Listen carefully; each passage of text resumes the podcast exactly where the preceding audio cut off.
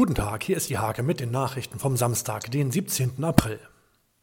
Das dezentrale Impfangebot des Landkreises droht zu einem Fiasko zu werden. Bis Freitag waren nicht einmal 1300 der 4000 möglichen Termine vergeben. Nienburgs Schulen ziehen nach der ersten Woche mit Corona-Selbsttests eine positive Bilanz. Mit zwei Ausnahmen sind die Testlieferungen ausreichend gewesen.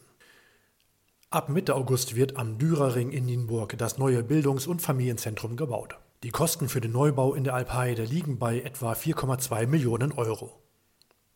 Eine neue Hake-Serie dreht sich um die Fahrradrouten in der Region. Im ersten Teil geht es um den Grafenring in der Grafschaft Hoya. Nach dem Massenausbruch des EHV-1-Virus bei einem Turnier in Valencia beruhigt sich die Lage. Reitturniere in der Region stehen nicht vor der Absage. Über eine Impf- oder Meldepflicht wird diskutiert. Diese und viele weitere Themen lest ihr in der Hake vom 17. April oder auf www.diehake.de.